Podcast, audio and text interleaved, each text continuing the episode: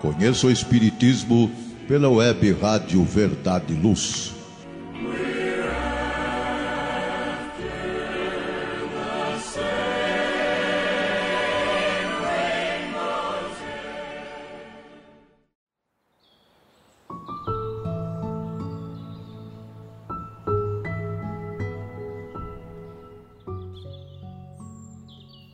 Caros ouvintes, sejam todos bem-vindos. Estamos iniciando mais um programa Conheça o Espiritismo, uma produção do Departamento de Estudos Sistematizado da USE Intermunicipal de Ribeirão Preto, que tem por objetivo apresentar a doutrina espírita. Já falamos aqui sobre Deus, a existência e a comunicação dos espíritos através da mediunidade, sobre a reencarnação e a pluralidade dos mundos Abordamos também as leis morais, o Cristo Consolador, a assistência espiritual, a felicidade atual e futura, o bem e o mal, os vícios e as paixões. E se você perdeu ou quiser ouvir algum desses episódios novamente, eles estão todos disponíveis nas plataformas de podcast no canal da Web Rádio Verdade e Luz. O programa de hoje será apresentado por Sandra Farias e por mim, Georgette Daer. Sempre utilizamos as obras básicas e algumas complementares, cujo conteúdo estão de acordo com as instruções de Kardec. Ao final de cada programa, são citadas a bibliografia relativa ao assunto falado e recomendamos para que possam lê-las na íntegra. Caso ainda não as tenha, pode adquirir os livros na Livraria Espírita, cujo endereço é Praça Carlos Gomes, no centro de Ribeirão Preto, São Paulo. Hoje estamos realizando o nosso 28º programa. Iremos falar sobre a necessidade da transformação moral. E temos uma pergunta inicialmente. Será que em algum momento você já se questionou sobre a importância da transformação moral? E que atitudes devem concorrer para a melhoria evolutiva do ser humano?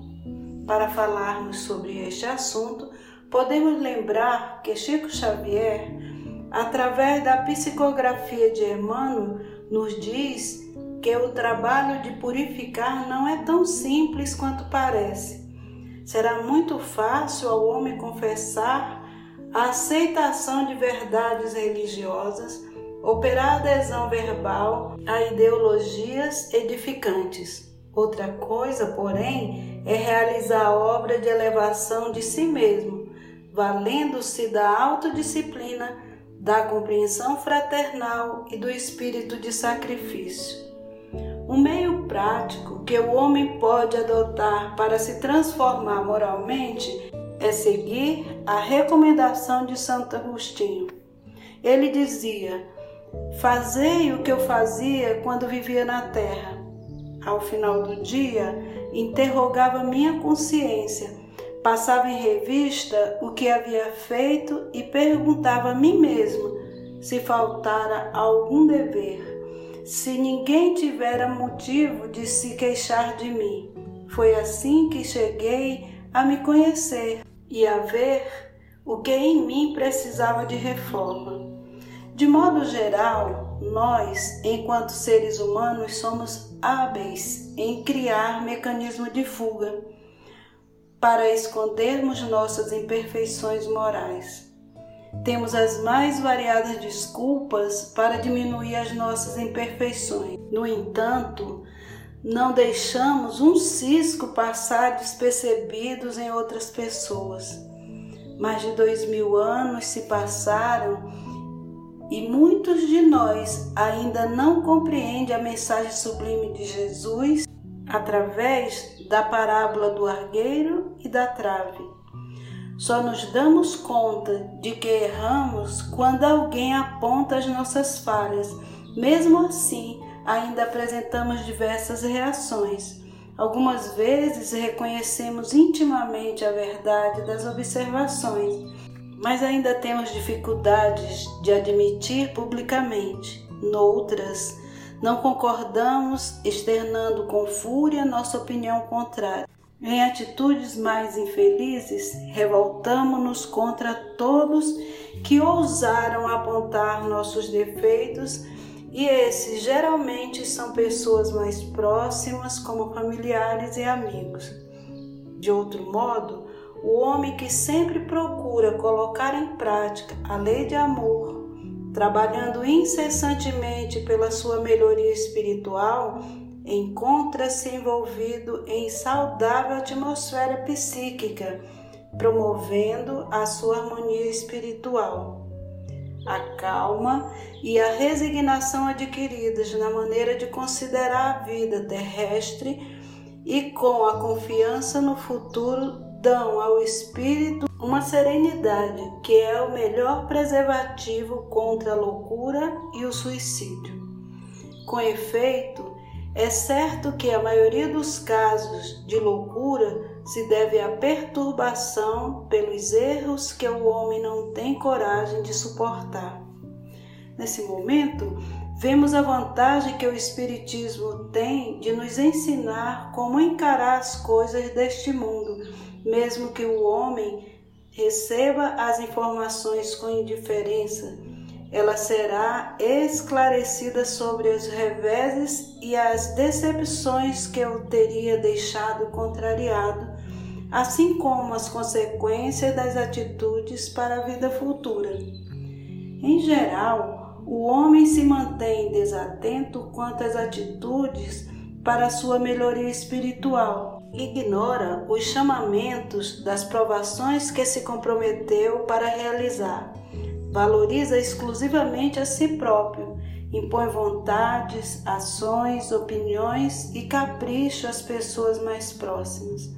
Age como se fosse um ente superior aos demais, alheio à pequenez espiritual em que vive e se compraz, porque possui mais bens materiais, mais cultura ou mais poder. O seu roteiro de vida está centrado no eu quero, eu preciso. Entre os povos mais adiantados do planeta avançam duas calamidades morais do materialismo, compreendendo-lhes as forças, que são o suicídio e a loucura, ou mais propriamente a angústia e a obsessão. Para suportar os atritos necessários da evolução e os conflitos resultantes da luta regenerativa, precisa alimentar-se com recursos da alma e apoiar-se neles. Outro ponto que queremos comentar é sobre a importância da melhoria moral. Para tanto, iremos recorrer à questão 629 do Livro dos Espíritos para definirmos o que é moral. Os Espíritos nos informam que moral é a regra da boa conduta e, portanto, da distinção entre o bem e o mal. Fundamenta-se na observação da lei de Deus. Esses são os princípios salutares de comportamento que resulta o respeito ao próximo e a si mesmo. Observando estas regras, o homem pratica o bem e evita o mal. Raras são as pessoas que não admitem o valor da melhoria espiritual através do desenvolvimento moral entre o desejo e a ação. Porém, há uma grande distância, pois o querer nem sempre se traduz como o fazer, mas como bem se assinala Emmanuel, o trabalho de purificar não é tão simples quanto parece. Aqui temos um exemplo do apóstolo Tiago, quando falou aos discípulos, ainda presos às imperfeições. E ele dizia: Purifica as vossas mãos, pecadores, e santificai os vossos corações indecisos. O apóstolo Tiago entendia perfeitamente a gravidade do assunto e aconselhava aos discípulos que limpasse as suas mãos, ou seja, endireitasse as atividades no plano exterior, renovasse as suas ações ao olhar de todos, apelando para que se efetuasse igualmente a purificação do sentimento no recinto sagrado da consciência, apenas conhecido pelo aprendiz, no isolamento dos seus pensamentos. Tiago lembrava que isso é trabalho para os de duplo ânimo, porque semelhante renovação jamais se fará tão somente à custa de palavras brilhantes.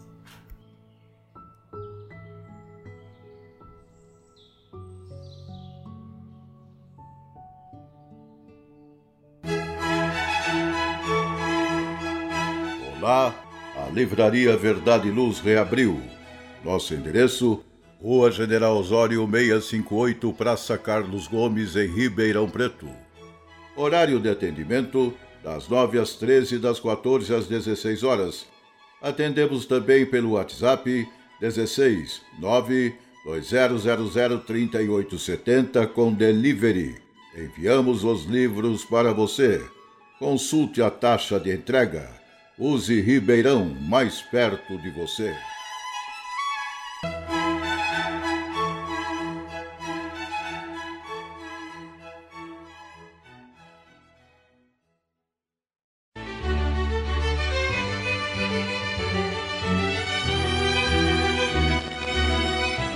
Você já foi a um centro espírita? O centro espírita é uma escola onde podemos aprender e ensinar, espalhar o bem e exercitar a solidariedade. Existe sempre um centro espírita perto de você, com horário e dia de sua conveniência. Faça parte de um centro espírita. Aprenda a dividir, a estudar junto, a trocar sorrisos e experiências. No centro espírita, você encontra amigos e faz mais amigos. Respeita as diferenças e aprimora os seus conhecimentos. Frequente um centro espírita.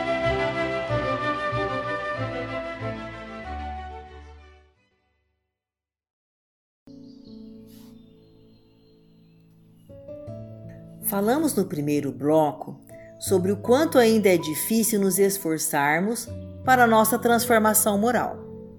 Encontramos no Evangelho segundo o Espiritismo, capítulo 17, item 4, uma excelente explicação. Aquele que pode ser, como razão, qualificado de verdadeiro e sincero espírita, está num grau superior de adiantamento moral. O espírito, que domina completamente a matéria, lhe dá uma percepção mais clara do futuro ele é tocado no coração e também é a sua fé inabalável. Há um momento em que algumas pessoas constatam que os prazeres da vida material já não lhes satisfazem. Trata-se do primeiro estágio da evolução espiritual. Podemos dizer que o espírito inicia sua jornada para cima em direção ao supremo bem, afastando-se aos poucos da caminhada horizontal claramente assinalada pelas coordenações da subsistência biológica, quais sejam alimentação, reprodução, controle do outro, desenvolvimento exclusivo, faculdades intelectivas, dentre outras. Percebe-se nessa fase da evolução que a vontade é vacilante, marcadas por conflitos, querer e não querer, fazer e não fazer. O indivíduo revela dificuldades em administrar as suas imperfeições, as suas más tendências, os seus condicionamentos comportamentais. Agrada e desagrada, pois se há os que aplaudem as suas atitudes de mudanças, outros fazem críticas graves, desaprovando ou duvidando. Então, tantas vezes, indagamo-nos como podemos vencer os nossos conflitos interiores? De que modo eliminar as tendências menos construtivas que ainda nos caracterizam a individualidade? De que modo dispersar a luz se muitas vezes ainda nos afinamos com a sombra? No momento que já conhecemos nossas fraquezas, isso já é um passo no progresso espiritual. Porque, com isso, já não mais ignoramos onde e como atuar em auxílio da própria cura e burilamento. Como somos ainda espíritos endividados perante as leis divinas, devemos aprender a enfrentar construtivamente as necessidades e problemas do mundo íntimo, reconhecendo nossas falhas, evitando nos colocar nos colocarmos como vítima, mas sim aprender a trabalhar na edificação do bem de todos. Sabemos que não é, não é um processo fácil. Não resta dúvida. Não receber apoio de pessoas que representam para nós um modelo de conduta moral, familiares, amigos, líderes religiosos, dentre outros. Natural que surjam decepções e desconfianças no relacionamento com as pessoas, principalmente quando, ao se lhes revelar fragilidades e imperfeições, não contamos com o devido auxílio. Por outro lado, à medida que nos transformamos para melhor, identificamos não só as imperfeições próprias, como as dos que nos compartilham a jornada evolutiva. A princípio, esta constatação pode nos causar desconforto e decepção as quais devem ser superadas. É provável também que reconheçamos no processo espíritos mais adiantados caminhando junto conosco, sem que nunca tenhamos dado o devido valor ou consideração. São almas bondosas que nos socorrem, despretensiosamente, nestes momentos. É claro que não paramos neste estágio de descoberta de imperfeições há o estágio seguinte, que ocorre depois de superadas as vacilações iniciais, quando a pessoa desenvolve a conscientização de que é preciso permanecer firme no progresso de melhoria espiritual, em atendimento a uma necessidade íntima, esforçando-se para combater as imperfeições e em desenvolver virtudes. É nesta etapa que o indivíduo atinge o estágio de compreensão, tornando-se mais tolerante em relação às falhas dos outros. Aprende a perdoar as ofensas, revela-se mais solidário e fraterno, vigia mais a si mesmo que o outro, atento ao preceito evangélico. Porque olhas o cisco no olho do teu irmão e não percebes a trave que há no teu? Por isso tudo há uma sugestão Sofre pelas lutas que tem de enfrentar, mas sem alarde. Empenha-se em libertar do mal, mesmo que intimamente estejas aflito, como aconselha o apóstolo Tiago. Entristecei-vos, cobri-vos de luto e chorai. Transforma-se vosso riso em luto e a vossa alegria em desalento. Humilhai-vos diante do Senhor e ele vos exaltará. No próximo bloco, será falado o empenho da transformação moral. Fique conosco.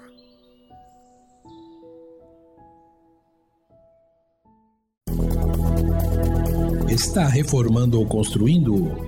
A Elétrica Bege tem tudo em materiais elétricos, ferragens e ferramentas para sua residência ou construção a Elétrica Bege tem lâmpadas de LED, fios e cabos flexíveis, torneiras, ventiladores e escadas em alumínio.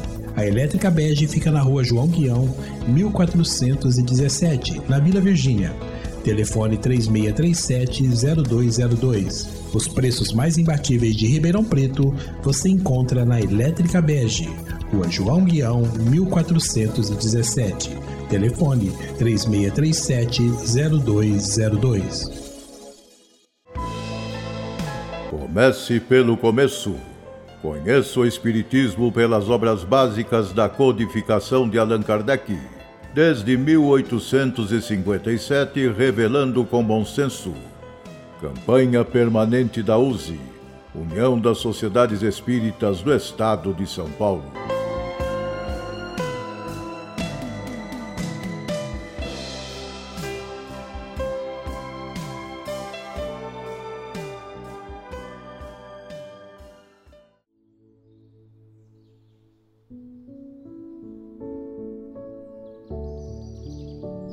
Estamos de volta e no bloco anterior foi falado sobre a importância da transformação moral. Nesse momento, vamos falar sobre o empenho da transformação moral. E aí eu gostaria de perguntar: será que a transformação moral ocorre de repente como um passe de mágica? Não é bem assim. Para que haja transformação moral, há que se exercitar todos os dias e todas as horas. Não há trégua. A vigilância deve ser permanente a fim de evitar tropeços e quedas. Mesmo não sendo possível fugir das recaídas, é essencial não deixar levar por excessivos sentimentos de culpa. É importante, sim, conservar uma atitude positiva de vigilância mental e emocional. Jesus, nosso grande mestre e guia, apresenta uma chave simples para que se identifique os legítimos seguidores. Conhecê-lo-eis pelos frutos. Com isso podemos saber de que espécie são as nossas ações a benefício dos semelhantes, e procurando aceitar-nos como somos sem desculpas, evitando as queixas e buscando sempre agir, servir e melhorando sempre. Em tudo o que sentirmos, pensarmos, falarmos ou fizermos, doemos aos outros o melhor de nós, reconhecendo que as árvores são valorizadas pelos próprios frutos. Devemos lembrar que é sempre impossível melhorar-se moralmente sem sacrifício ou renúncia. Estas são experiências educativas que favorecem o desenvolvimento da capacidade de diferenciar entre o bem e o mal. Desse modo, o espírito aprende a fazer escolhas mais sensatas, conquista amizades preciosas que lhe auxiliam no propósito da mudança. Entende finalmente que não é possível evoluir sem sincera manifestação de amor ao semelhante, de acordo com esta conhecida instrução evangélica. Amarás ao teu Deus de todo o teu coração, e de toda a tua alma e de todo o teu espírito. Esse é o maior e o primeiro mandamento. O segundo é semelhante a esse: amarás o teu próximo como a ti mesmo. Emmanuel nos lembra que se transformar para melhor está representado simbolicamente por duas asas. Uma se chama amor e a outra sabedoria. Ambas conduzirão o espírito humano à presença de Deus. Sabemos que pela prática do amor aos semelhantes, a criatura se ilumina e melhora intimamente.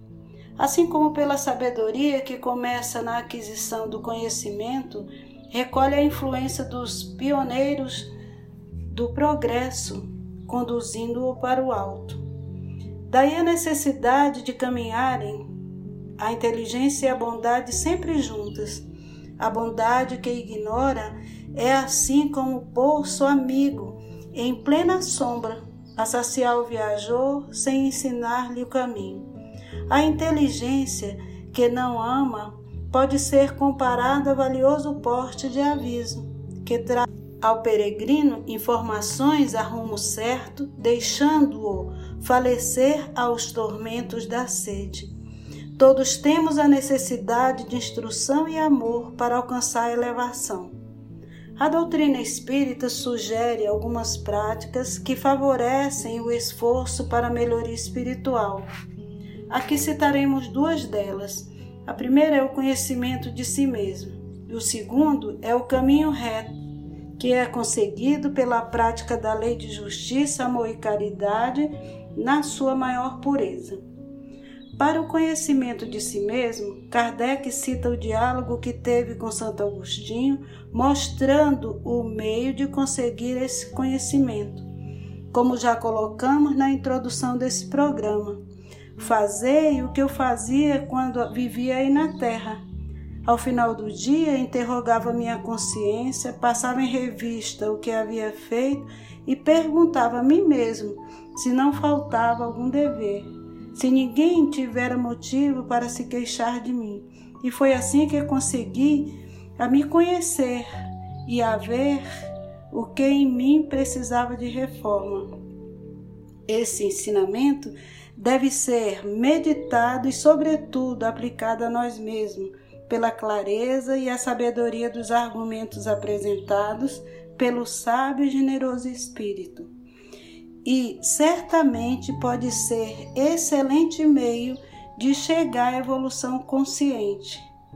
Nossa evolução se dá, pois, pelo autoconhecimento.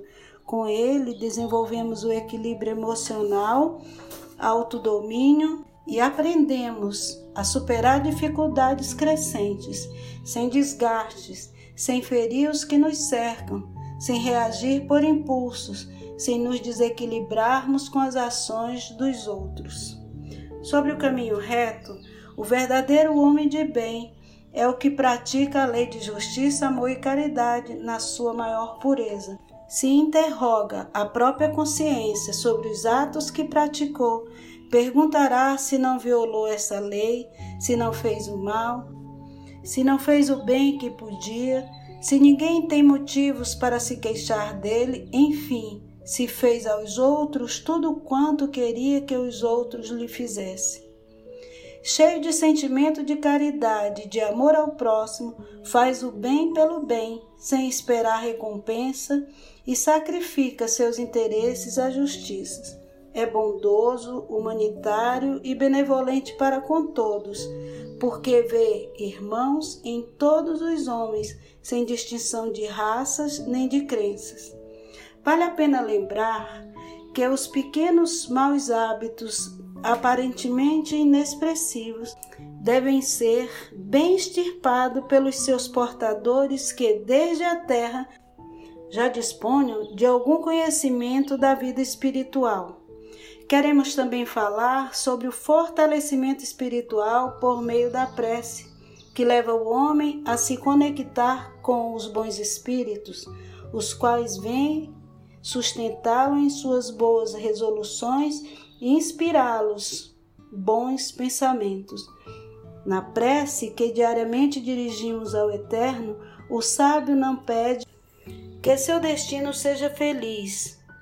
Não deseja que a dor, as decepções e os reveses lhe sejam afastados. Não. O que ele implora é o conhecimento da lei para poder melhor cumpri-la. O que ele solicita é o auxílio do Altíssimo, o socorro dos espíritos benévolos, a fim de suportar dignamente os maus dias. E os bons espíritos respondem ao apelo.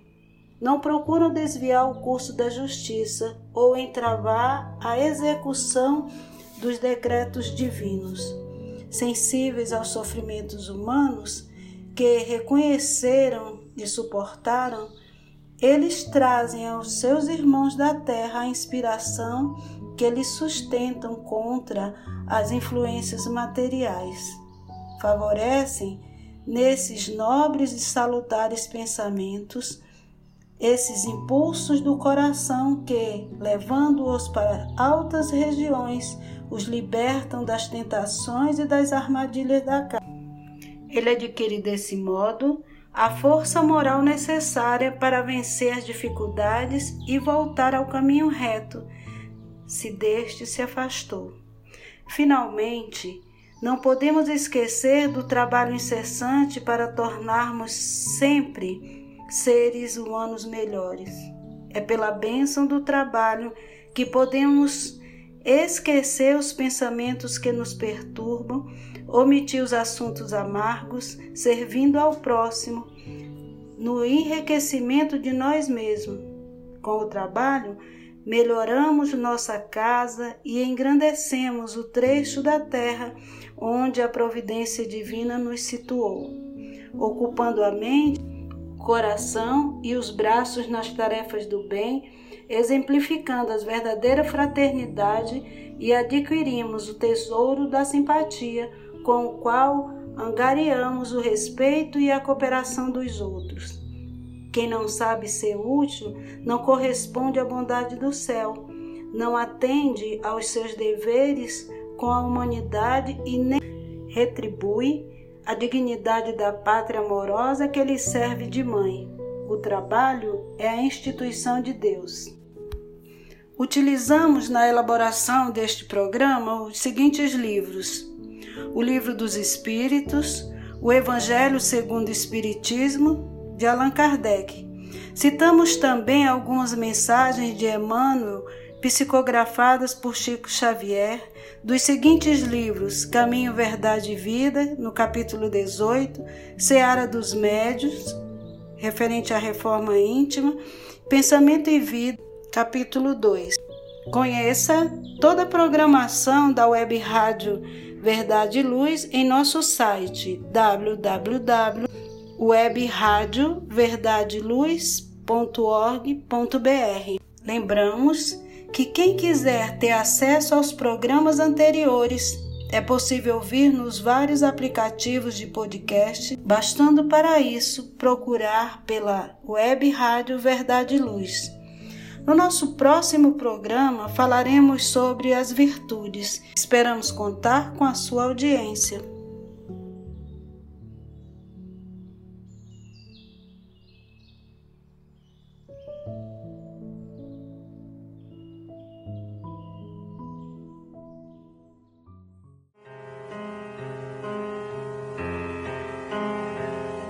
Você acompanhou pela web Rádio Verdade Luz mais um programa de estudos e divulgação da doutrina espírita. Fique ligado na nossa programação.